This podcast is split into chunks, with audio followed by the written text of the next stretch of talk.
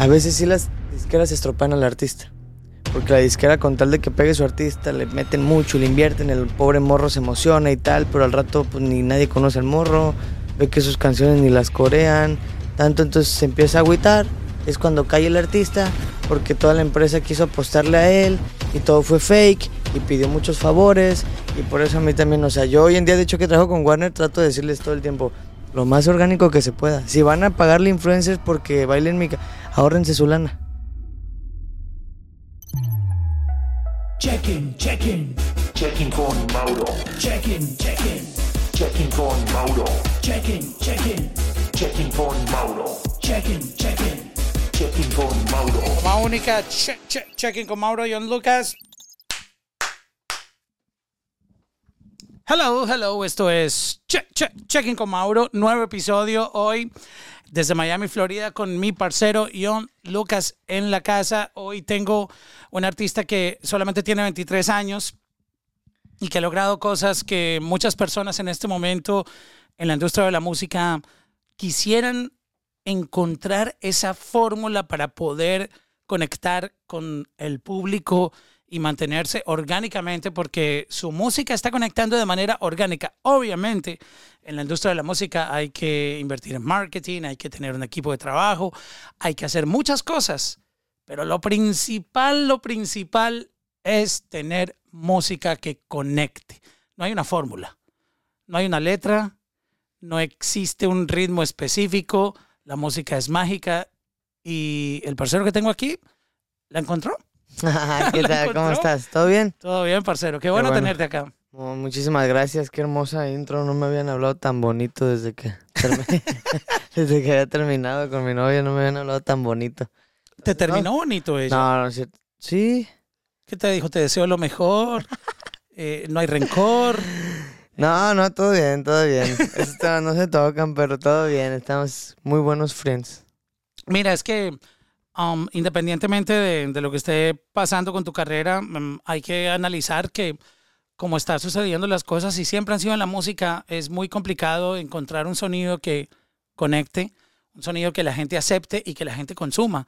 Porque al final, este negocio es como cualquier otro. Eh, tú puedes tener la mejor hamburguesa del mundo, pero hay cadenas como McDonald's, Burger King, Wendy's, etcétera, In and Out, que es mi favorita. No sé por qué no hay aquí en Miami. Um, ¿No hay entonces? No, todavía ¿En no tenemos. tampoco? Eh, cada que tú ves a un floridiano mayamense posteando, comiendo In and Out, es porque está en LA. Ah, ok. Es- ok. Eso es De mandatorio. cajón, no hay otra. Y mm, hay gente que puede tener mejores hamburguesas que ellos. Pero la gente consume In and out. In and Out o McDonald's. Pero tú, y ¿por qué consumes In and out? A ver. Me encanta. Mm, Primero llegué por, por la fama que tiene, porque me dijeron, igual con la música, mira, escucha esta canción que está pegada. Alguien me dijo, si tú vas a LA y no comes In and Out, no, fuiste, a LA. LA. Es como venir a Miami, no ir a Versalles, que es un, un café muy tradicional de aquí de Miami, donde venden croquetas, mucha comida cubana. Tú sabes que aquí hay mucha cultura de Cuba. Yo quiero empezar contigo hablando de, de cómo tú encontraste la fórmula para hacer eh, esta canción tan catchy, que primero mm, no es una canción tan explícita como muchas otras, que tiene un coro que le queda uno dando vueltas en la cabeza todo el tiempo y mm, a pesar de que pareciera una canción sencilla, porque la gente dice, ah, es que hacer reggaetón es tan fácil. Pues ¿por qué no todo mundo Todos haríamos logra- reggaetón. Exacto, porque no todo el mundo logra tener ese impacto.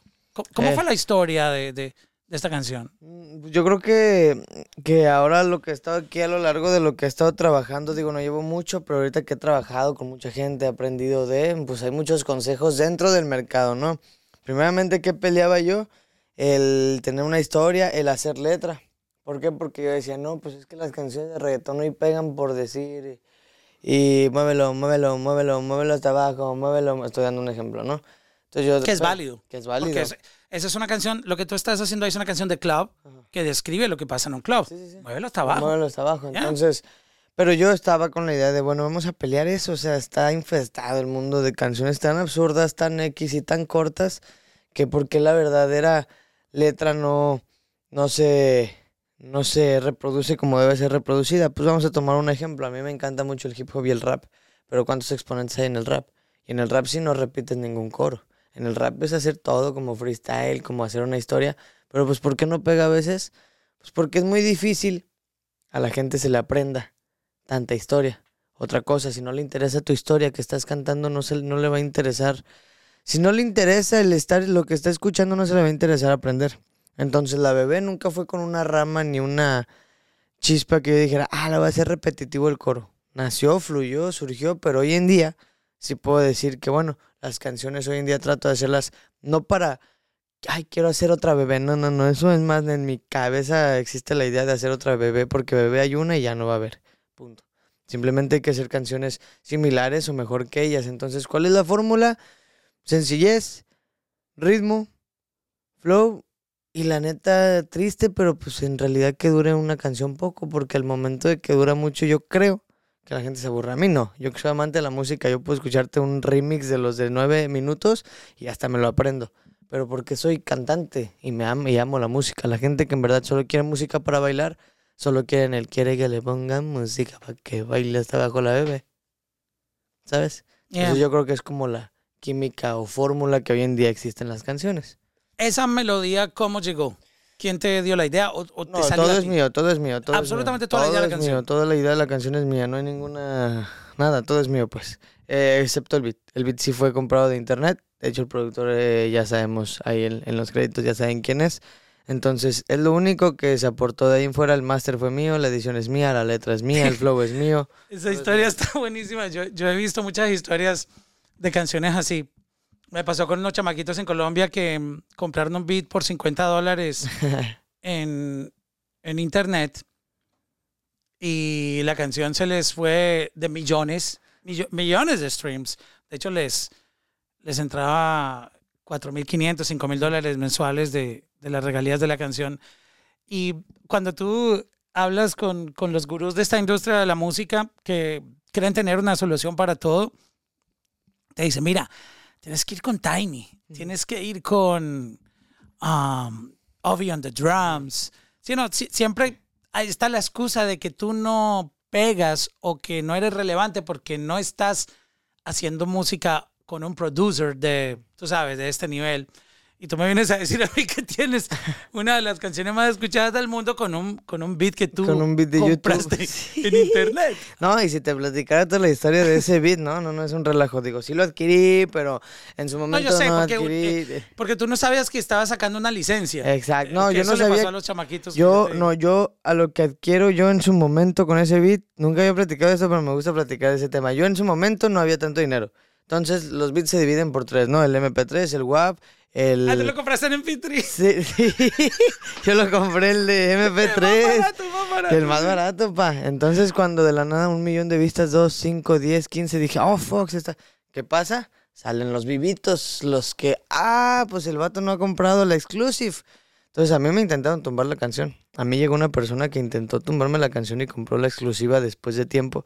X, no voy a entra- adentrarme en ese tema, pero hay gente muy viva y mala en este mundo que no te quiere ver triunfar o progresar. Pues sí, sí, sí Wow. quieren agarrar de, de lo que tú te partiste la, el lomo, quieren sumarse y ponerse su estrellita que en la vida se las tienes por qué dar ese tipo de gente, pero bueno, hay que ser más cuidadosos con ello. Hoy en día ya, hoy en día sí ya adquiero, puedo decir que todavía adquiero bits de, de internet. A mí, yo necesito estar en constante trabajo y a veces los beatmakers me mandan nada. O son lentos o me dicen, espérame dos semanas para trabajarte. No, mi rey. No, bro, tú te metes a beatstar.com Y y salen... le- la cantidad de de beats, beats, sí. duros, pero de gente que hace buenas cosas. Sí, que hace buenas cosas y ¿eh? hay de todo. Yo conozco y a veces hasta me sorprende y a veces ayuda más a la gente. Hoy en día he estado comprando muchos beats de chilenos y los chilenos los chilenos son muy- buenos también. Me encantan a mí los chilenos.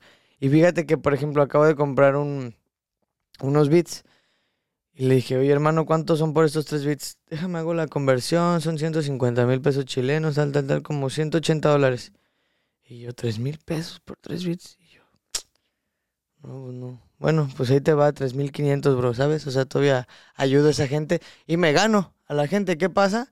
Oh, hermano, ¿me diste más dinero? No, ahí te van dos bits más gratis. Ah, pum, ¿sabes? O sea, y va, y pum, bam, pum, y apoyar a la gente. Yo apoyo, ellos apoyan, yo apoyo, ellos apoyan. Eso sí, nunca trato como de, de robarles la, la idea a ninguno de ellos, porque como todo hay que aplaudirle a los productores. Creo que otra cosa que se pelea en esta industria es que efectivamente a mí se me hace muy bueno el trabajo de los productores y a veces no reciben el mérito que deben de, tener, ¿sabes? Eh, bueno, claro, sabemos al de las fotos, al de las niñas, al de los fans, al de el dinero va a ser el artista, el de la imagen. Pero también el productor, no manches, como dices, métete a BeatStars y neta no vas, vas a, no vas a terminar de ver el talento que existe para gente que hace beats, ¿sabes? Y a veces los venden tan baratos que digo, no manches, neta, guau, hasta no me la creo. Pero pues sí, el tema de la bebé todo salió con un beat y te digo, a la fecha sigo, eh, si yo veo un beat en YouTube, bendito Dios me está yendo bien, entonces hoy te puedo decir que no tengo problema alguno para pagar beats. Entonces, neta, y pago y pago y pago, pero también recibo de acá y recibo de otro y me manda ya, dímelo Flow, me manda uno y luego me mandan otro de acá y pero sigo yo comprando, el chiste es hacer música. Te, digo, yo necesito estar en constante pum pum pum pum. Esa pum. manera de trabajar es como los deportistas. Yo siempre traigo el ejemplo de Messi o Cristiano Ronaldo para tomar dos referencias fuertes en el deporte. Ellos son los mejores jugadores del mundo y todos los días entrenan. Todos los días entrenan. Todos los días entrenan. Un artista, si no está escuchando beats, creando Música, ideas. conceptos musicales en la cabeza, grabando en el voice notes todos los días, pues obviamente tú no puedes esperar ser el mejor cuando tú sabes que los mejores se la pasan entrenándose todos los días. Sí, ¿no? entonces quieres ser mejor, ser mejor en todo, desde el entrenamiento, ser mejor en- entrenando y practicando. Entonces te digo, yo necesito estar en constante pum, pum, pum. No, si te enseñara mis notas de voz, ya tengo que comprar más gigas porque ya, ya se está llenando de las notas de voz. Ya tienes, sí. más música que Sí, Apple Music. Sí, ahí, ya, ya tengo más música aquí en las notas de voz que, que Apple. Pero Mira, te digo, Pero sabes que hablando de los producers, ellos hacen un trabajo tan increíble que tienen esa magia de poder crear un, un- una pista, un beat que te inspira a ti para meterle un flow a una letra. Acuérdate que a veces la inspiración tú no sabes de dónde llega. Puede que de la nada a ti te llegue toda la idea a la cabeza y, y- y hagas la idea en un voice notes y luego el producer trabaja en base a esa idea que tú creaste. Pero muchas veces tú, con oír una pista, dices, wow, wow, me llegó la idea. O sea que, sí. o sea que el producer también tiene un, eh, o el beat maker, porque muchos solamente hacen beats, tienen esa facilidad de, de poder abrirte otras puertas creativas a- Sí, sí, sí. como artista. Sí, totalmente estoy de acuerdo contigo. Entonces, igual como dices, el beatmaker realiza y hace el beat y lo escuchas y te atrapa y bueno, ahí es como van saliendo. Ah, También hay veces que yo, no sé, no, nunca he como, y lo puedo decir abiertamente, nunca he copiado la idea de nadie, pero sí me ha pasado de que estoy escuchando una canción, o sea, un ejemplo de, de Anuel, ¿no? Digamos. Y dice, eh, el Lambo, ¿no? Entonces yo digo, Lambo, Lambo, Lambo, ok, ok. Ah, Lambo, Lambo, Ferraris, Bugattis, joyas, dinero, reloj. Va, hagamos una canción de esto, ¿sabes? No copio, pero si estoy escuchando una canción de algo, o luego escucho una de desamor, una canción que me encanta de desamor, digo, ahora yo quiero hacer una de desamor. Escucho una de amor y digo, ah, me gustó esa, no voy a copiarle nada que ver esa rola, pero el tema me intriga, vamos a darle ahora una de amor. O lo que yo veo, ¿sabes? Ahora que estaba en España estaba tan feliz y vi que estaba en mi balcón, estaba viendo la ciudad, mucho, traía una botellita de champaña me habían dado, entonces acabo de hacer una canción de que estoy en España, destapando una botellita de champaña y brindando y festejando por lo que me está pasando hoy en día. Entonces yo sí me inspiro mucho de mi alrededor.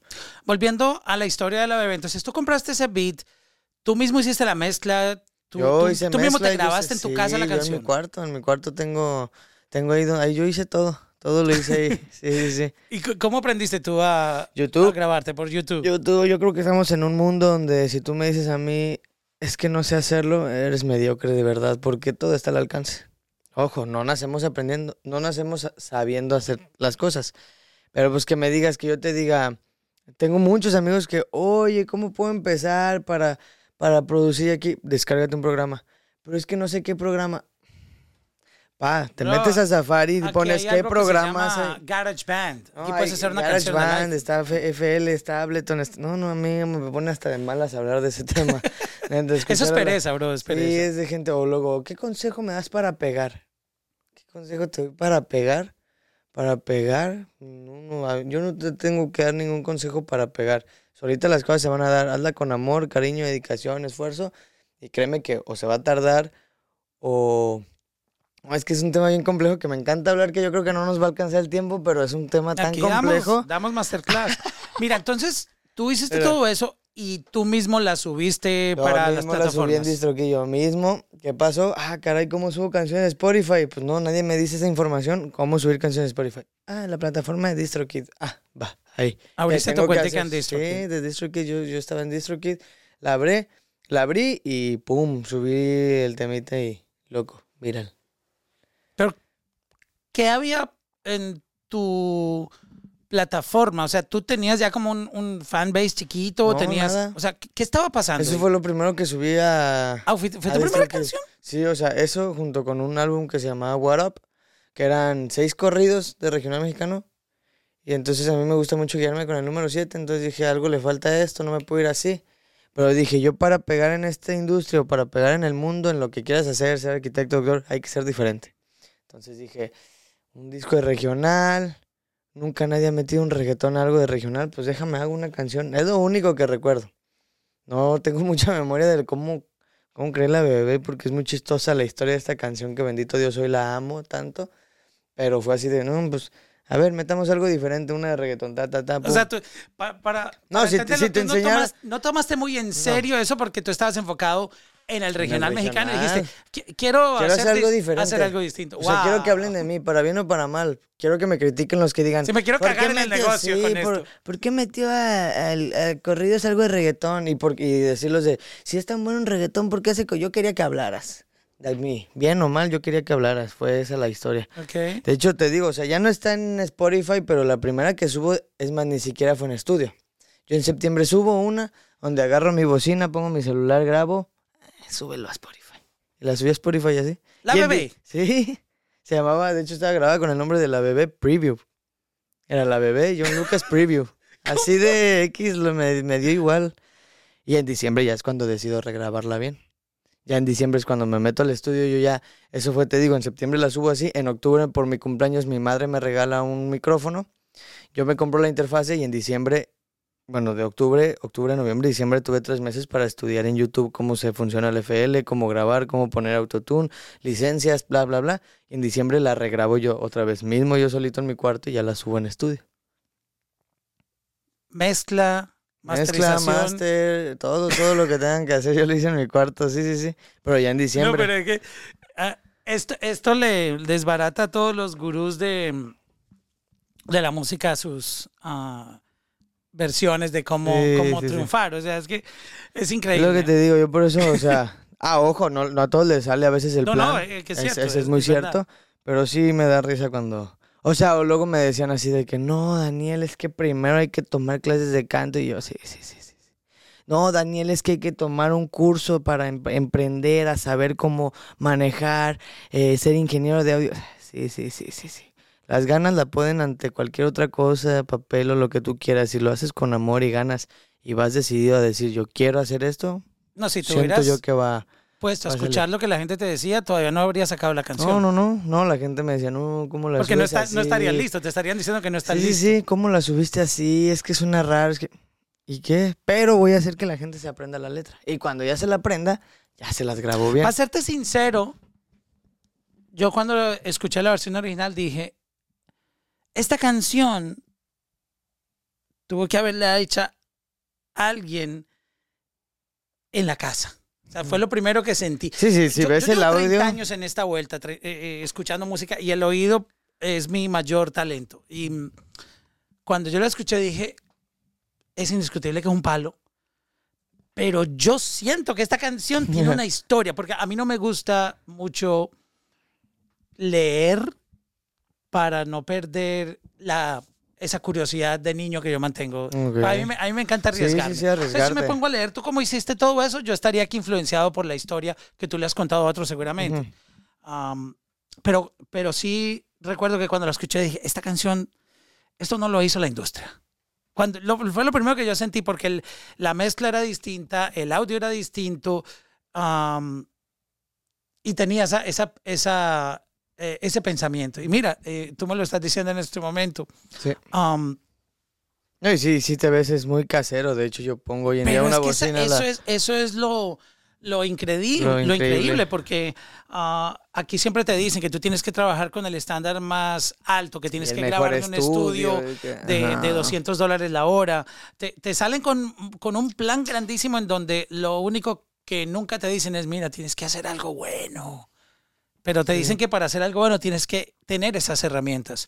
Y tú... Yo creo que el primer paso es hacerlo. Sí, es simplemente hacerlo. Es lo que te digo. Luego mucha gente se acerca y, este, ¿qué hago para pegar la música? Ok, ¿ya iniciaste a subir música? No, pero quiero. Entonces no me vengas a hablar. Cuando subas música ya empezamos a ver los, los siguientes puntos a tratar, ¿sabes? Mientras, el primer paso es hacerlo. Ya haciéndolo, ya lo demás son, exacto, como dices, hay que empezar con marketing, hay que tener buenas, hay que tener continuidad, hay que tener flow, hay que... Pero mientras no hagas las cosas, no, no vengas a querer, porque el querer es desear y... No, no, no. El chiste es trabajar y hacer las cosas antes de hablarlas. So, entonces tú la subiste y, y, y cómo esa canción empezó a tener ah, atracción en el público. Desconozco de ello, también eso fue tan orgánico que no, No, pero nunca... Cuéntame, ¿cómo te fue llegando la primero, sí, información? la primera, ajá, la primera información, ok, la empiezo a subir. Eh, la primera vez que yo dije, wow, fue de que me, me hablan y yo vivo en Querétaro, en México. Te digo, ahorita yo estoy viviendo en Querétaro, México. Entonces, em- ahí hay, hay como un TikToker que era famosillo en su momento, ¿no? Y me dicen, oh, ¿ya viste que publicó en Instagram que vayan a escuchar tu canción en sus recomendaciones de la semana? Y yo, wow. Y sí puedo aceptar que gracias a él sí empecé a ver de 5 mil como en una semana 10 mil reproducciones. Y yo, ah, luego 15 y luego 20. Ya se quedó así, luego 30, 40. Y después, la segunda persona famosa que vi, yo conozco a una niña en México. Estaba platicando con ella, intercambiando, y me pone, yo allá en, el- en México, yo le voy al club de las Chivas, al club de Guadalajara de fútbol, las Chivas, ¿no? De Guadalajara, de, fútbol. Y ella salió con un futbolista, no hay que decir nombres, ¿eh? no vayamos a, a- a romper una relación, pero él salió con un futbolista y ese futbolista le gusta. Luego ese futbolista la sube a su Instagram. Entonces, pues imagínate, todos sus fans empezaron a escucharla. O sea, yo empecé a verlo por mera gente de, las de influencias. Yo creo que esa fue la clave, que un artista se la pasó a otro artista y ese artista a otro y ese lo puso en una fiesta y ese de la fiesta le preguntó y ese se la puso a su hija y su hija a toda la escuela y toda la escuela a otra escuela y esa. Así siento que empezó a pegar porque yo tenía también algo en mi mente de que mucha gente me decía, pues métele promoción a Instagram para que comparte yo, ¿ne? Nada, yo no quiero pagar por nada. Si voy a pegar, el destino sabrá. Si no, yo no quiero que esto sea falso y hacerme una historia en mi cabeza de, "Ay, tengo repros. No, mi hijo, pues pagaste, pues cómo no vas a tener reproducciones. Sí, Entonces, entonces es, la que es neta otra no. parte que es como también muy chistosa de, de, de la industria, que obviamente yo, yo entiendo. Yo que también te digo, yo que entiendo que tú, hay tú que, inviertes, pero, hay que invertirle. pero pues. muchas veces yo veo gente parada en, en New York, en Times Square, um, celebrando un, un billboard Ujú. Y que ellos mismos están pagando. Sí, y es de, Bueno, si, si, si, si te lo están poniendo como un homenaje y te invitaron, perfecto, porque al final te están haciendo un reconocimiento. Pero si tú dices, voy a comprar un billboard y voy y me tomo una foto y monto una movie de que estoy rompiendo, tú, tú mismo te estás engañando. Sí, o sea, sí, entiendo sí. el punto que tú me estás diciendo con, con que no querías eh, saltarte ese sí, muro no, y, montar en una película que mucha gente vive una película de que, oh, tengo una carrera y realmente no tienen nada. No, nada. No, sí, ya ves. O sea, yo no quiero empezar a tener debate, pero este, yo hoy en día que trabajo con Warner, yo estoy muy feliz de trabajar con ellos, me han apoyado mucho, pero sí a veces es el tema de las de las disqueras. A mí me gusta ser transparente, me vale. Lo que es. A veces sí las disqueras estropean al artista. Porque la disquera, con tal de que pegue su artista, le meten mucho y le invierten, el pobre morro se emociona y tal, pero al rato pues ni nadie conoce al morro, ve que sus canciones ni las corean, tanto entonces se empieza a agüitar, es cuando cae el artista, porque toda la empresa quiso apostarle a él y todo fue fake y pidió muchos favores y por eso a mí también, o sea, yo hoy en día de hecho que trabajo con Warner trato de decirles todo el tiempo lo más orgánico que se pueda. Si van a pagarle influencers porque bailen mi, ahórrense su lana. Yo quiero que los influencers bailen ella mi canción en TikTok porque les gustó. Si van a meterle, por favor, ahórrense su lana. O diles que me la mandan a mí. Mejor no. Mejor, la neta. Pero te digo, o sea, yo a mí me Yo, encanta yo a otros artistas ahí con eso. A mí me encanta lo orgánico, entonces sí, a veces siento yo que muchas disqueras sí a veces le hacen decaer la carrera al artista porque le están haciendo una historia totalmente fake. Porque al final el vato va a buscar a sus fans, a sus reproducciones y no, todo fue que tu disquera por tal de apoyarte le metió unos pesos de más a, a Spotify y te llevan a todos lados, pero, pero ni así encajas con la gente ni nada. Porque ojo, si te puede poner dinero la de esta y si tú encajaste perfecto, solita las cosas se van a dar. Pero luego ni encajaste ni nada y piensas que tienes millones, no sé, yo, yo creo que todo tienen que dejar que el morro, apóyenlo, pero sus artistas nada más empújenlo, no, no los jalen y los lleven a fuerza a otro lugar donde no tienen que llegar. ¿Pero quién te enseñó a pensar de esa manera? ¿Tu papá o en tu casa te, te, No, te pues, educaron mi así? Papá, mi papá me ayuda con mi pensamiento, pero también si te soy sincero, yo, la neta. Yo aparte que O sea, tú mismo analizas y dices, yo, Yo no mismo quiero eso. analizo y yo sí, yo estoy cansado de muchas cosas, entonces no, yo mismo analizo, pienso y, y a mucha gente dice, ay Daniel, es que eres muy, muy, muy, muy, sí, es muy bueno para hablar la gente, pero así es mi mentalidad y así me va bien en la vida, entonces así me gusta pensar.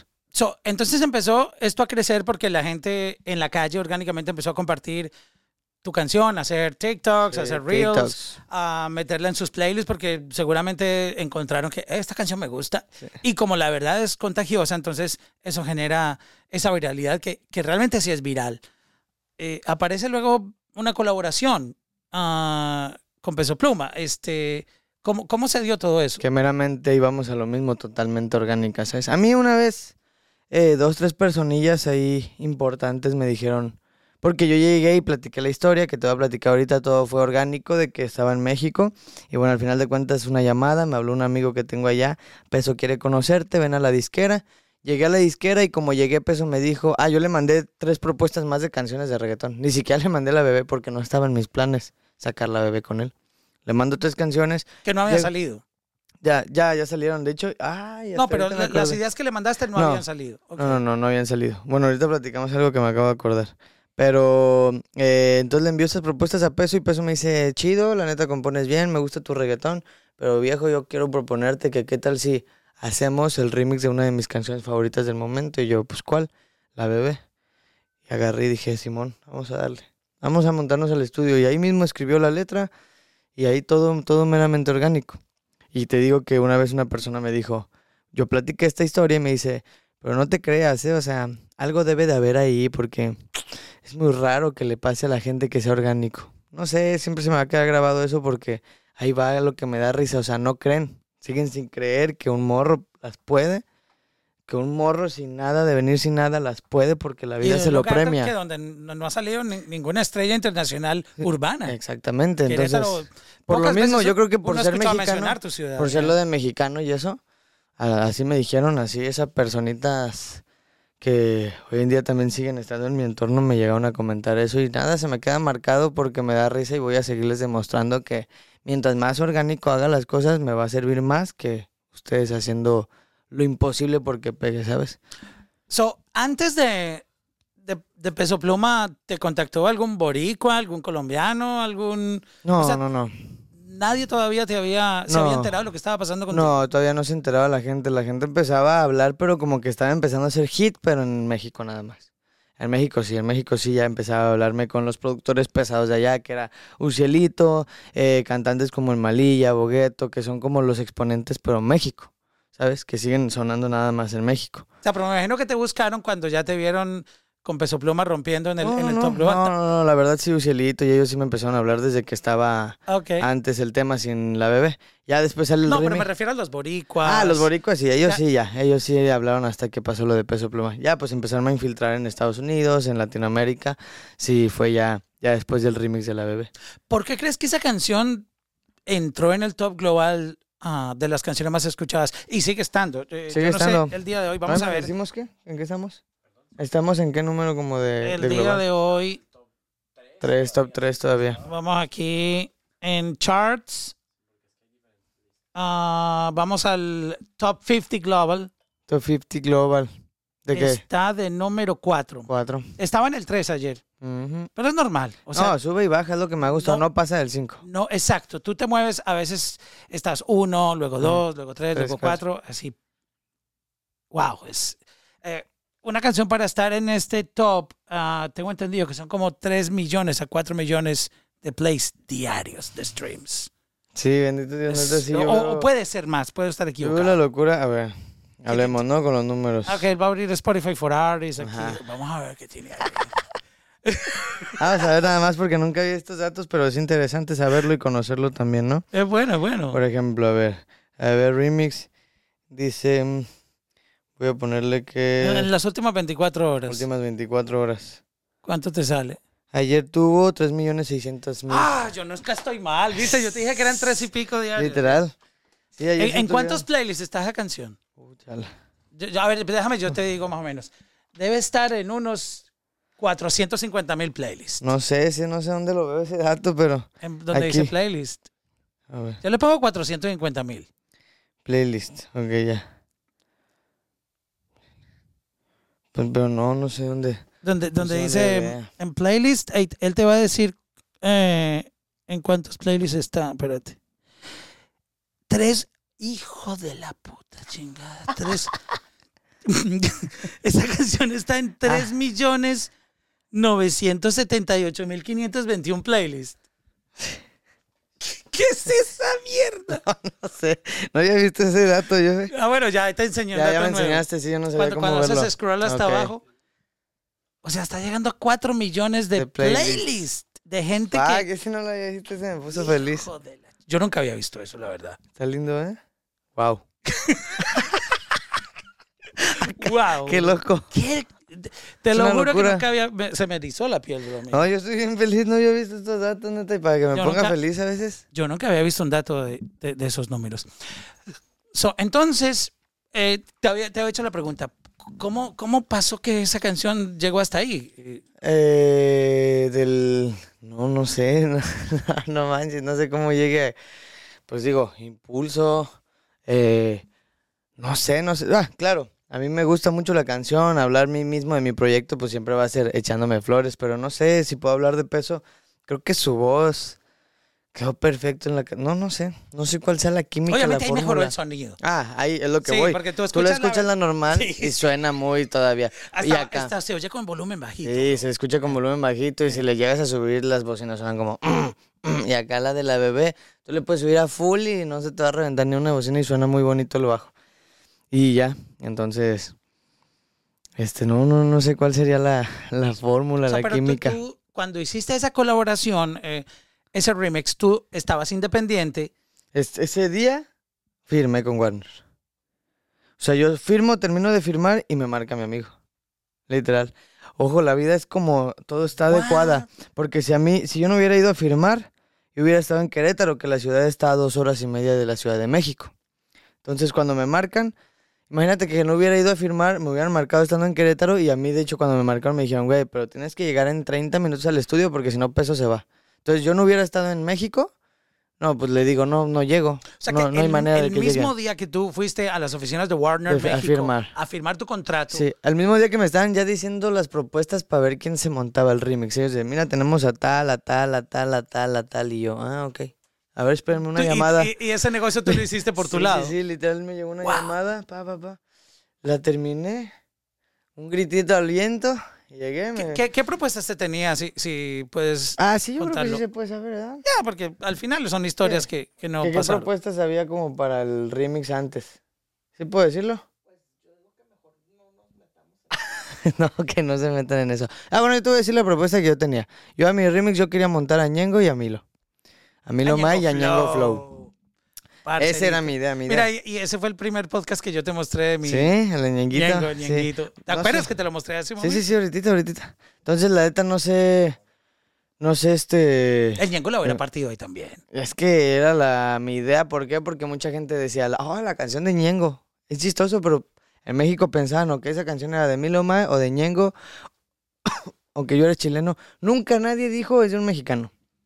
Es que todo. para serte sincero, eh, nadie se imaginaría que en este momento eh, el sonido urbano más escuchado en el mundo fuera de un mexicano. Obviamente siempre se tiene el concepto, es regional mexican y todo el cuento, Ese porque sí. ese sonido es increíble, que es, es- es de México, tiene el sello, pero siempre son los boricuas, siempre Sí. son... Colombia, Puerto Rico, es- es exacto. Chile, Argentina, los que no sea todo menos México. Exactamente. Entonces te digo, ¿no? Y, y así me pasó. O sea, yo en la vida llegué, en mi vida de lo que llevo ahorita de carrera, nadie ha llegado a decir de que, guau, el mexicano. Toda la gente que conozco pensé que eras colombiano, pensé que eras chileno, pensé que eras tal, pensé que eras tal, pensé que era tal, pensé que la canción era de Ñengo, pensé que la canción era de Milo, pensé que era Justin Quiles, pensé que era Lenny Tavares. Todo menos felicidades por ser mexicano y haberla hecho. Todo era, pensé, pensé, pensé que era otra persona. Y mira esta, mira esta canción ya, ¿a dónde va? O sea, eh, rompiendo en este momento en el top global, o sea, tú eres uno de los artistas más escuchados en el mundo, que es un, un fenómeno increíble lo que vivimos ahora en la era del streaming porque no tienes que ser un Michael Jackson, ni tienes que ser The Weeknd. Si tú hoy en día sacas algo que conecte, que, Que conecte. rompa orgánicamente, tú entras en la lista de los más oídos del mundo. Es, es increíble como la- las oportunidades que hay hoy en día para, para nuevos talentos. Pero al mismo tiempo esta canción se volvió como un record label para ti, porque David Guetta es para mí tal vez el DJ, producer y artista ah, pop, porque él más que DJ, yo lo veo como un, como un pop star eh, increíble que a más de 50 años que tiene David Guetta, eh, tomándose pausas, diciendo, ok, me voy a retirar, voy a estar relax. El tipo, cada que saca algo, la rompe. Sí, sí, sí. Es una persona que realmente tiene un, un talento mucho más por encima de cualquier ot- otro artista y producer. Ah, está haciendo también el remix de tu canción. Um, ¿Cómo fue la historia con David Guetta? No, pues ahí el, el- al final de cuentas, pues la historia es que yo estoy normal haciendo mi jale, trabajando y pues se me comenta que, que David Guetta le gusta la canción de la bebé. Ay, qué padre que le guste la canción de la bebé, súper, un honor, neta, wow. Y pasito a pasito fue surgiendo la idea de, oye, ¿y cómo te quería un remix de David Guetta? ¿Cómo crees? No manches, no, neta, ¿cómo te quería un remix de David Guetta? Vamos a, a platicarlo o qué? A ver, pues encárguense de ello y al final de cuentas, yo ahorita honestamente no tengo la, la, la posibilidad de, de haberlo visto en persona, pero pues todo fue literal porque le gustó la canción, él quiso montarse y no, pues imagínate, yo ni modo que niegue eso o que diga que no, o que lo vea como muy X, no. Pero tú sabes es lo no. que va a pasar con eso. El tipo está tocando en, en Ibiza. Ibiza, El tipo toca en no, Tomorrowland, él Tomorrowland. toca en el Ultra Music Festival. me salió un video que ya lo tocó en un festival, en un concierto que tuvo hace poco. Y no, pero no verdad- solo eso. Que ellos invitan a los artistas, porque el- eh, artistas como Guetta tocan es su repertorio Sí. en, en los shows. Y mm, tú vas a terminar cantando en el Ultra Music Festival o en Tomorrowland. o en- Es la idea, o sea, ¿eh? frente a una audiencia completamente diferente al, al público que Y así, no, y así va a ser, y así va a ser. Yo creo que, este, a veces me preguntan mucho, ¿no? La pregunta que te hacen todos, ¿qué? ¿Cuáles son tus sueños y metas? Fíjate que si ahorita te puedo confesar, uy, sí sería un sueño, no manches, un Tomorrowland. Un... Así lo ponemos, así voy a cantar en el Tomorrowland, van a ver. Es que allá vas a terminar lo que te estaba diciendo, por, Eh. por ese poder de la colaboración y, y eh, llegar a nuevas audiencias. Que al final, esto que, que Guetta está haciendo es exponiéndote frente, para mí, ese es, es mi concepto. Yo creo que en el planeta entero no hay una audiencia más grande que la audiencia EDM. La neta, yo también O sea, pienso que... es que es un idioma universal. El, Es el totalmente pues, para todos. Ahora sí, el IDM es del universal, como dices. Y es tan gracioso a donde se ha llegado que, o sea, hablando de, iba a hablar de que, no, imagínate que la canten en Bélgica. Sí, Bélgica es donde luego se hace Tomorrowland, ¿no? ¿Dónde es Tomorrowland? ¿Dónde se hace eso? Por allá, no sé exactamente el país, pero sí. Por allá. Por allá donde no han caído. Por allá donde no hablamos ese idioma. Entonces, nunca he ido Sí, ¿no? todavía. Entonces, te iba a decir, wow, imagínate que te canten, pero no, yo ya me tocó vivir la experiencia. Vengo de unas semanas atrás haber ido a Italia. ¿O sí? Y la, Pues la- estabas, estabas de show. Sí, sí fui a por promoción, tuve un showcase y luego salí en la noche a una disco. Y es increíble cómo los italianos e italianas, que por cierto hermosas, preciosas las italianas, pero cómo se saben la canción. O sea, no te hablan nada de español. Pero sabe qué tal él quiere que le pongamos música. Neta me sorprendió. Ya ahí cantar en Italia y ver que los italianos canten, ya para mí fue ahora sí ya decir, ok Daniel, creo que sí estás mundial, creo que sí está saliéndose de control esto. ¿Sabes? A- a donde tú llegues, tú vas a encontrar que la gente conoce tu canción, porque el, ese, este top global dicta básicamente el gusto musical del mundo. Del mundo. Y mm, no importa el país donde tú te encuentres, cuando uno está haciendo su propio playlist para un asado, para irme de fiesta con los amigos o una fiesta que estoy haciendo de cumpleaños en mi casa eh, o estamos haciendo, no sé, algún party, ¿qué haces tú? Tú te vas a averiguar cuál es la música que la gente oye, porque ah, hacer un playlist no es sencillo, porque tú tienes que saber de música, tienes que entender los gustos y para tú ahorrarte todo ese dolor de cabeza, tú te vas al top 50 de Y Spotify. pones todo lo que se Y escucha. eso no falla porque eso es lo que está pegado en todo Es lo lado, que se está escuchando Por en eso, es que, por eso es que casi 4 millones de personas tienen tu, tu canción. Porque ellos van y nadie quiere tener la número 40 y pico. La gente quiere tener el top 10, que eso es lo que no falla. Lo que no va a fallarte en las fiestas, en el Sí. carro, en el todo. Li- literal, ni el mismo Bad Bunny tiene el engagement que tú tienes ahora.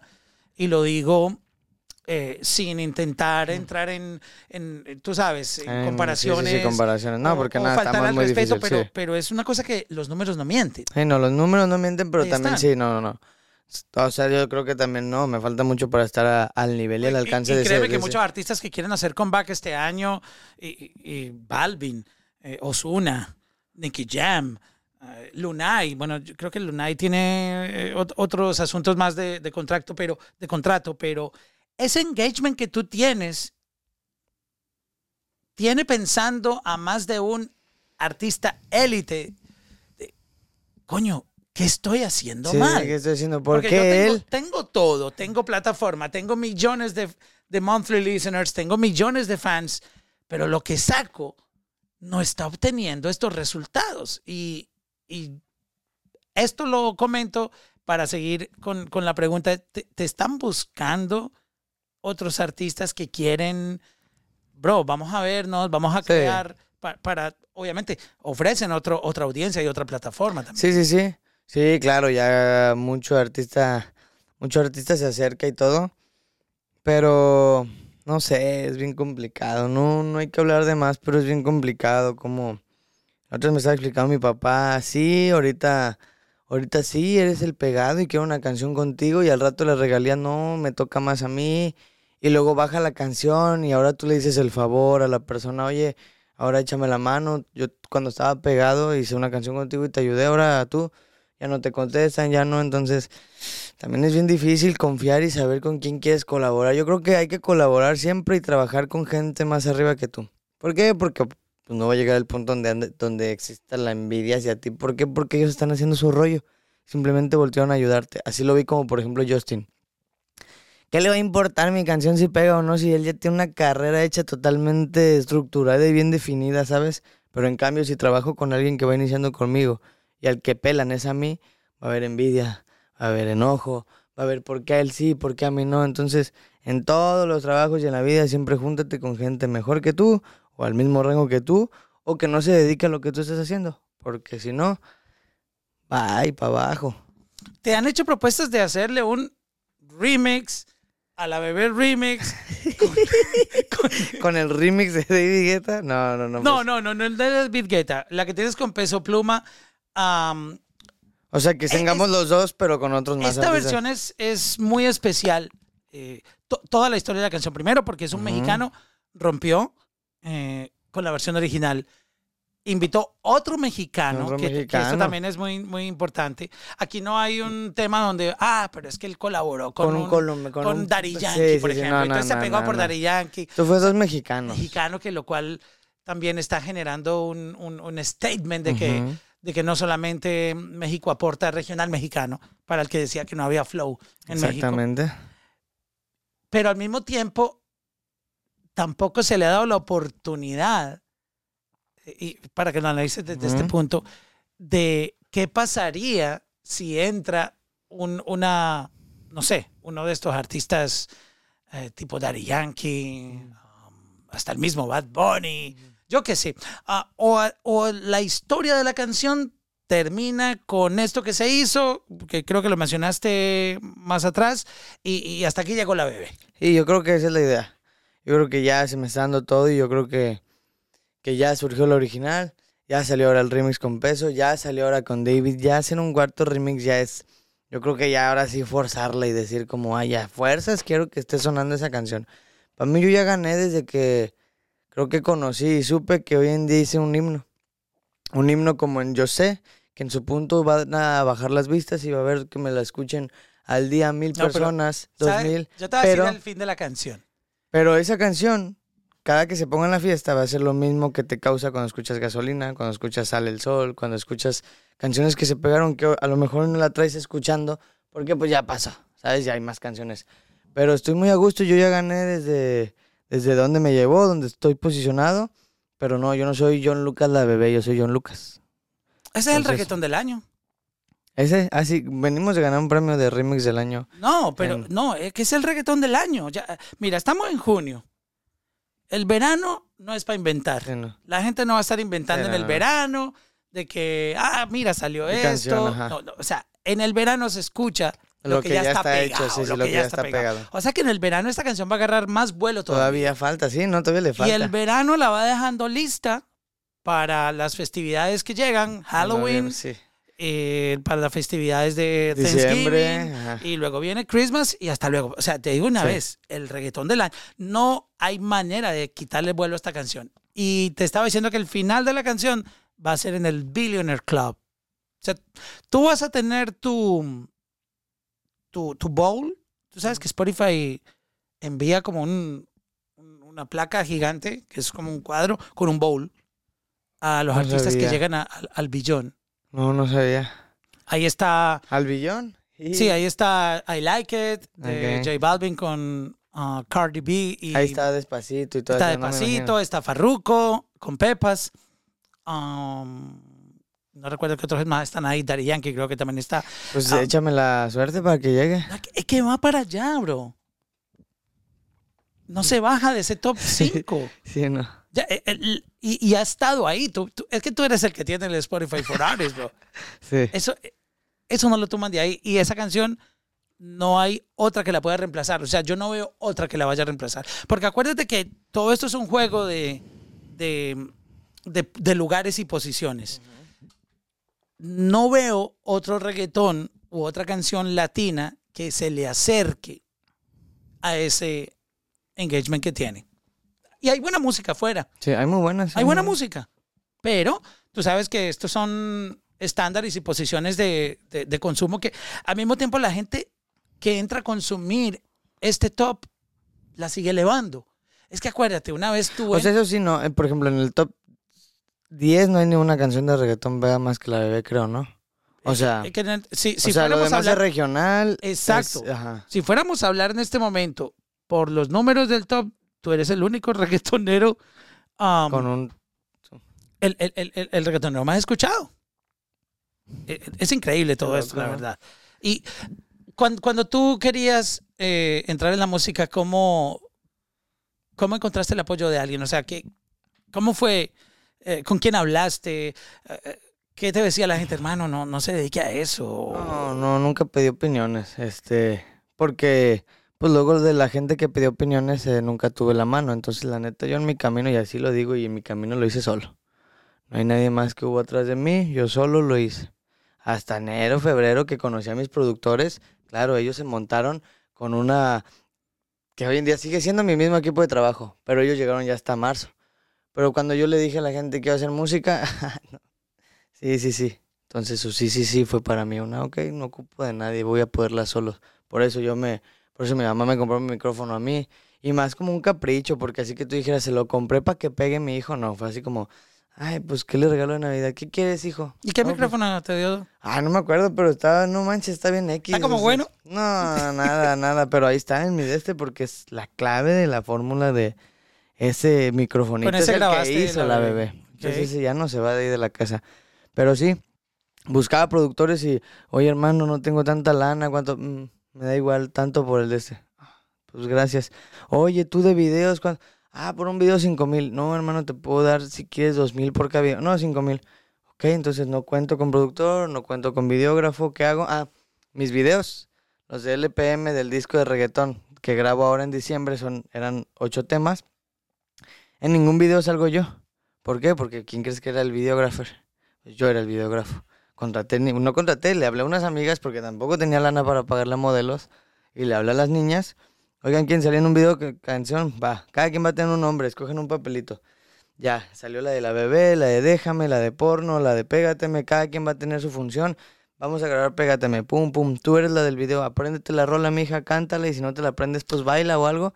Yo grabé los O videos sea, y yo los no- edité. y tú no quisiste salir. No, porque pues nadie me quería grabar y si sí, cobraban una lana, entonces la neta dije no.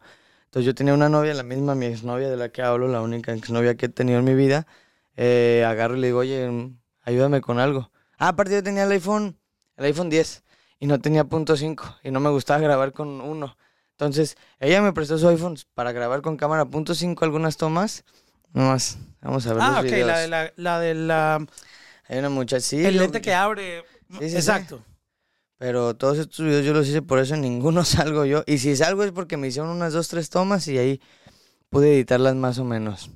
Wow. Eh, vamos a ver es más el video original de la bebé que hice. Todo lo edité yo aquí en el celular, en iMovie y en En Pixar. iMovie. Sí. Wow. Pero se, se ve cool. Y tú le metiste todas estas letras. Wow. ¿Por qué crees que no salgo en ninguna toma? No me vas a ver en ninguna toma del video. Porque yo estaba grabando a la muchacha. Bro, pero tienes talento para grabar, Ah, ¿sabes? sí, la idea no me la quitan. Wow. Pero también te metiste a YouTube a chequear tutoriales de cómo Ah, no, grabar. eso sí, yo tuve una historia muy chistosa, pero cuando estaba niño hice videoblogs. Entonces ya conocía de... Yo tenía un canal en YouTube que se llamaba Don Pato Vlogs. Ah, ok, ya tenías experiencia. Ya, entonces ya sabía usar el Sony Vegas. Pero no tenía el Sony Vegas y todo fue muy rápido, entonces tuve que usar el iMovie, el PixArt. Compré la licencia en ese momento. Y así salió, por eso tampoco había videógrafo. Hoy en día ya tengo a mi videógrafo, que es el mismo que le soy leal y le soy fiel y está en mi equipo. Y tengo a mis dos productores, que son los que, sí te puedo decir que son los únicos que me apoyaron al inicio. Ellos me dijeron, bro, te quiero grabar. Pero hermano, no tengo plata para... Te estoy diciendo que te quiero grabar. Cuantas veces quieras venir al estudio, todos los temas van a salir gratis y con una producción buena. ¿Cómo te cambió todo cuando ya empezaste a trabajar con Warner? Um, entrar como en un sistema de trabajo distinto donde ya te ponen presupuesto para grabar, eh, un poco más cómodo, como lo hacías seguramente independiente porque no lo sentías eh, necesario porque te estaba funcionando de esa manera, pero ¿cómo te cambió todo esto de mundo de artista? Pues no, no tanto. O sea, Warner me ayuda mucho y te digo que es un pilar demasiado importante en mi carrera. Después de lo de la remix de la bebé, pues porque antes todo lo hice yo solo, sin ellos. Entonces, son un pi- pilar importante en mí y agradezco que estén en mi vida y en mi equipo. Pero sigue siendo normal. Si yo quiero grabar, yo, yo sigo teniendo mi estudio. Yo no grabo en estudios de Warner. Cuando hacemos camping eso sí, pues, pero cuando yo estoy en mi casa, sin nada que hacer, a donde voy a grabar esa casa de mis productores con el mismo equipo que hemos grabado desde que inició, el mismo, las mismas personas. Si yo quiero hacer un junte, yo lo hablo con el artista. No ha cambiado como ellos han ayudado en la parte estratégica, marketing y financiera. Pero de ahí en fuera en hacer cosas de música sigo siendo lo, la misma. Si yo quiero grabar 20 temas en un día, me voy y me encierro al estudio de mis productores sin nada que ver con Warner. Y Warner también ha ayudado a mi equipo, ¿sabes? Ahora voy a grabar un próximo tema y el encargado del video va a ser mi videógrafo, ¿sabes? O sea, sí, también ellos tienen a sus videógrafos y ellos. Pero si tengo a mi videógrafo, que es bueno, muy bueno para mí, el mejor que conozco en Querétaro, si es del mejor, pues ¿qué voy a estar buscando? Si tengo a mis productores que me siento muy a gusto, ya saben dónde van mis cortes de la voz, ya saben cómo se edita, cuáles efectos tenemos que ponerle, pues no hay mucho que pedirle a Warner como que, oye, necesito estudios, que claro, sé que me los pueden dar a la mano cuando los ocupe, pero en temas así musicales no, ellos ayudan al marketing, a mi crecimiento y a mi visión como artista. En lo musical no tocan ningún punto conmigo. ¿Cómo encontraste tu flowcito para la voz? Es una parte muy complicada en un artista encontrar esa identidad. Yo conozco artistas que han tardado años en sentirse cómodos. con- Pues empecé a escribir, yo cómo empecé, cantan. yo empecé a escribir a los 15 años, entonces desde los 15 hasta los 20 tuve 5 años para ver cómo me gustaba cantar, qué no, qué notas alcanzaba, qué no. Y nada, trabajar día con día es lo que te ayuda. Porque de hecho tengo rolas donde tengo una rola que acabo de estrenar hoy que se llama Esa Nena, la cual al principio, la primera vez que la iba a grabar, yo no alcanzaba las notas. Y hoy en día hay una voz de fondo que es más alta. Esa nena se pone linda, se pone. Y esa, esa como, que no la alcanzaba, ¿sabes? Toda la canción era. Esa nena se pone linda. Y no sé, solito se me fue de tanta práctica y tanto ir a cantar, alcancé una nota más alta. Entonces, ¿cómo fue que se pulió? no sé, traigo un estilo único y no sé, no sé, no sé cómo se pueda, no sé cómo se pueda decir el, el cómo lo pude hacer. Yo creo que todo fue trabajo pulir desde los 15 hasta los 20, ya en los 20 fue que dije, este es mi flow. Y no dejas de aprender, ojo, día con día sigo descubriendo cosas nuevas en mí que digo, ah, caray, cómo, ah, ahora cómo alcancé esta nota, o ah, caray, cómo le hice tan bajito, o, ah, mira, le metí otro flow. Entonces, eso sí, siempre en mi cabeza está algo que diga, siempre para hacer una canción, pues en primera casi no escucho reggaetón. Yo no escucho casi reggaetón. Muy pocos son los que escucho reggaetón y a los que más ahorita escucho son puro chileno. Y no me gusta, ¿por qué? Porque ya me está, mi misma mente me está orillando a querer sonar igual que ellos, ¿sabes? Ya me di cuenta que dije, ah, caray, ya me estoy sonando mucho a ellos. ¿Por qué? Porque escucharlos. Entonces escucho más hip hop, corridos, algo que no tenga que ver con mi reggaetón. ¿Para qué? Para cuando yo me monte un reggaetón, a lo mejor copio un flow de corridos. Y por ende nadie va a tener ese flow en el reggaetón porque yo lo estoy usando de inspiración de otra persona, ¿sabes? Que no hago eso, sino que simplemente siempre en todas las canciones trato de ser lo más loco, lo más eh, raro que quede en la canción y es lo que me puede distinguir.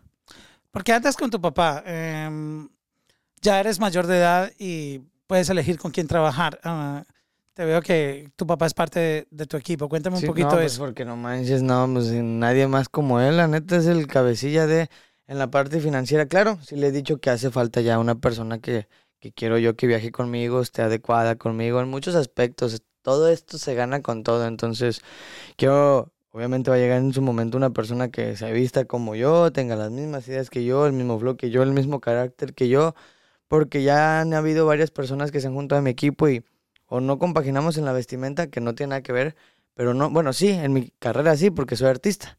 Entonces no puedo andar con alguien que trae su camisita tranquila, fajadita y zapato de vestir y eso cuando yo vengo Con su con, mocasín. eh, ajá, cu- cuando yo vengo con tenis, el pantalón abajo, un cinturón y una playera, pues van a decir el qué, ¿sabes? Tu nini, tu cuidador, tu nenuco.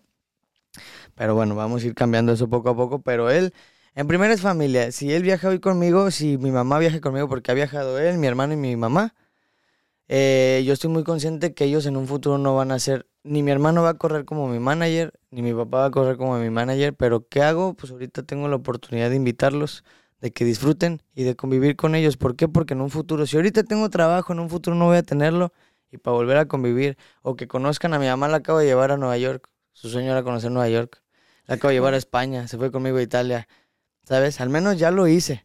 No me tengo que esperar, ¿por qué? Porque ellos ya son más grandes que yo, tienen más edad. Ellos tienen más tiempo de... Suena feo, pa, espero que no haya que tocar madera, pero, pero están más para allá que para acá, ¿sabes? Entonces esperarme a que... A que, ay, no, pues ya que tenga tiempo. No, ahorita es el momento de estar con ellos, de convivir con mi familia. Me están apoyando, pero bueno, mi papá en un caso ahorita es extraordinario y la persona que más quiero ahorita en mi equipo. Y la verdad lo amo a mi padre, pero en el financiero y eso, uy, no. Para que le ganes al viejo, no, él es el cabecilla de las cuentas, el estratégico y todo. Por ejemplo, cuando viajo con mi hermano y mi mamá, te digo, es meramente diversión pura. Porque también mi mamá se presiona, hijo, hijo, y ya le dije, a ver mamá, si tú viajas conmigo, quien se va a encarnar de que yo me despierte, de que yo baje temprano, de que la camioneta llegue, de que vayamos a un lugar, es Warner, es su chamba. Tú vienes a disfrutar, toma fotos, sal, vámonos de compras. Ahorita viaja mi familia para eso, porque también a mi hermano no es como que lo traiga así de, oye, tú ven y ven. No, tú también, carnal, ven conmigo para que estamos cotorreando, yo no esté agüitado, no esté extrañando tanto a la familia, pero, pero ahorita sí hace falta también esa, mi, mi persona, yo creo que es con la que voy a empezar, con la que debo empezar a hacer las cosas, como cualquier artista que viaja con, con su manager, o sea, trabajo es trabajo, familia es familia, vacaciones son vacaciones. ¿Qué fue lo primero que te compraste con el primer chequecito de la bebé? ¿Qué fue lo primero que me, compré? Bueno, la primera vez que gané de un evento, O de las regalías que te llegan. no manches, es que no me acuerdo. La no, tampoco la gran cosa, ¿eh? No gastas mucho.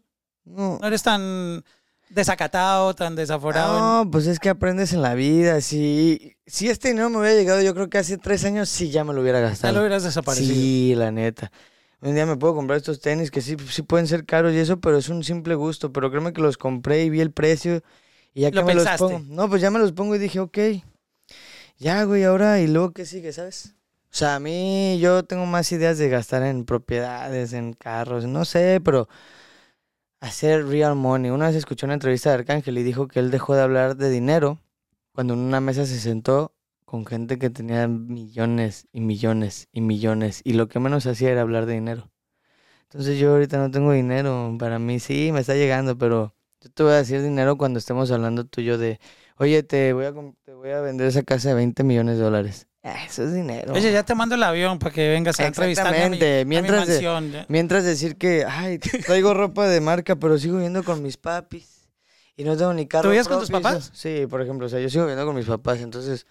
Es más, cuando yo tenga casa propia y mi carro, ay, ahí hablamos de que ya tengo dinero. Mientras no, ahorita simplemente son ingresos que están llegando bien y buenas cantidades, pero si no los logro administrar bien, se van a ir. So, ¿Y los vecinos qué pasa? Eh, No, no, ni les digo que soy... no, no, pero me imagino que vieron todo este proceso contigo porque vives en la misma casa que... No, es que es eso, he estado Ah, te tuviste que con- mudar. Sí, eh, me he mudado en varios lugares, pero ahorita sí, Ok. Y créeme que en mi fraccionamiento no, nunca salí. Yo tenía amistades en otro lugar, en otro condominio en Guadalajara.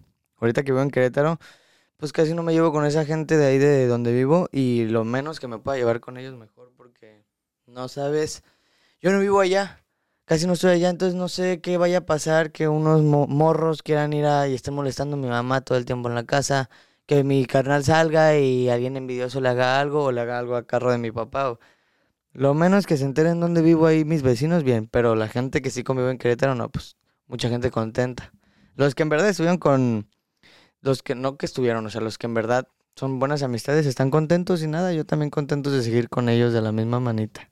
¿Tienes un poco de ese temor que da tener esta canción tan grande y mm, la expectativa de que lo próximo, ¿será que voy a lograr los mismos números? ¿Será que voy a tener el mismo impacto?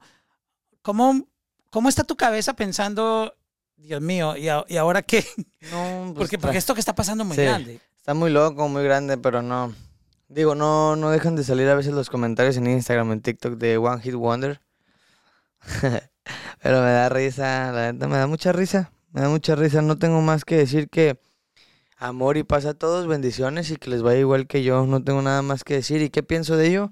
Estoy muy tranquilo, sé lo que traigo, sé quién soy, sé cómo escribo y la neta soy una persona que escribe demasiado bien. Entonces, tranquilo, llegará su momento. Es como es la gente, in- increíble que eh, te, hate solo porque estás triunfando. Sí, no. O sea, como es que muy- es muy quieren ver arder el mundo. Yo no entiendo a la gente porque es así. No, y no es arder el mundo, es. Es. eh, falta de atención, falta de cariño propio, falta de. eh, el que no han cumplido sus metas. Mm, la neta no me quita el sueño la gente que tira hate. Que ojo, también bendito Dios, gracias a Dios es muy poca la eso da ¿eh? engagement, eso da engagement. Es, también. es muy poca, sí. También da da, engagement. Sí, sí, sí. no hay mejor bueno. fan que un hater, bro. Sí, no hay mejor fan que un hater. No, sí, acabo de... Ay, no, ve cómo son los haters. Acaban de... Hay un TikTok, eh, ahorita rápido, sale el tema, pero vi un TikTok donde eh, ponen, a Peso Pluma le robaron su cadena. Y Peso Pluma les pone, dejen de decir cosas que no. Hinche página de shit, you know. Y, y el vato de la página que le está tirando le pone, muchas gracias por contestarme, mándame un saludo, bro, soy tu fan. Es como... O sea, peso le diste lo que quería, tu atención, vato. Yeah, ¿Para qué exacto. le contestas, sabes? O sea, pero bueno. Entonces te digo, ¿qué opino del hate? Nada, me da mucha risa. me da mucha, mucha risa. Yo sigo ganando, yo sigo viajando y pues son tan ustedes. Pero, Ya en sabes. fin.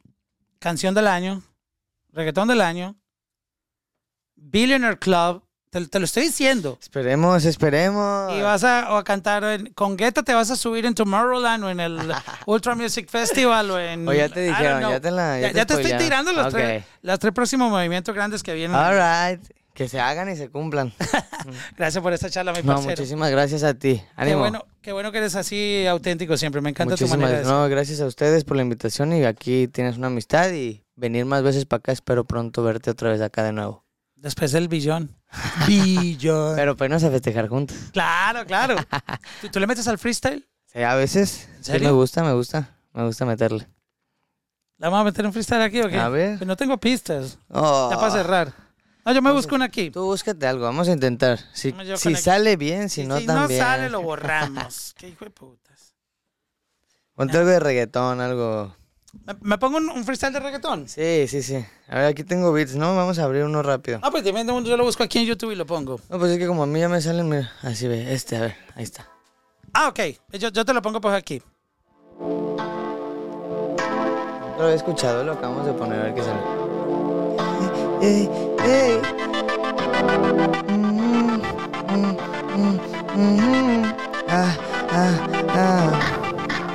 Ay, ay, ay, me gusta mirarte de frente, tenerte me causa consciente, me tiene frecuente pensándote, yo quiero llevar y fumar par de verdes, pa' ganarlos y tenerte siempre, yo quiero llevarte a la luna, para que no podamos regresar, un millón, me gusta cantarlo, me gusta gastarlo y comprarlo, na, na, na. Esta pista está buena, bro. La voy a comprar y te la mando. La voy a comprar La voy a la comprar en exclusivo y te la mando. Entonces te digo, a veces hay que tararear nomás. El chiste es que hay que tararear, Ya, hay que soltar bueno eso. palabras y nada. Que no te den miedo ni pena nada. Ese flowcito te salió duro, mi bro. Bien, ahí está, padrino. Ánimo.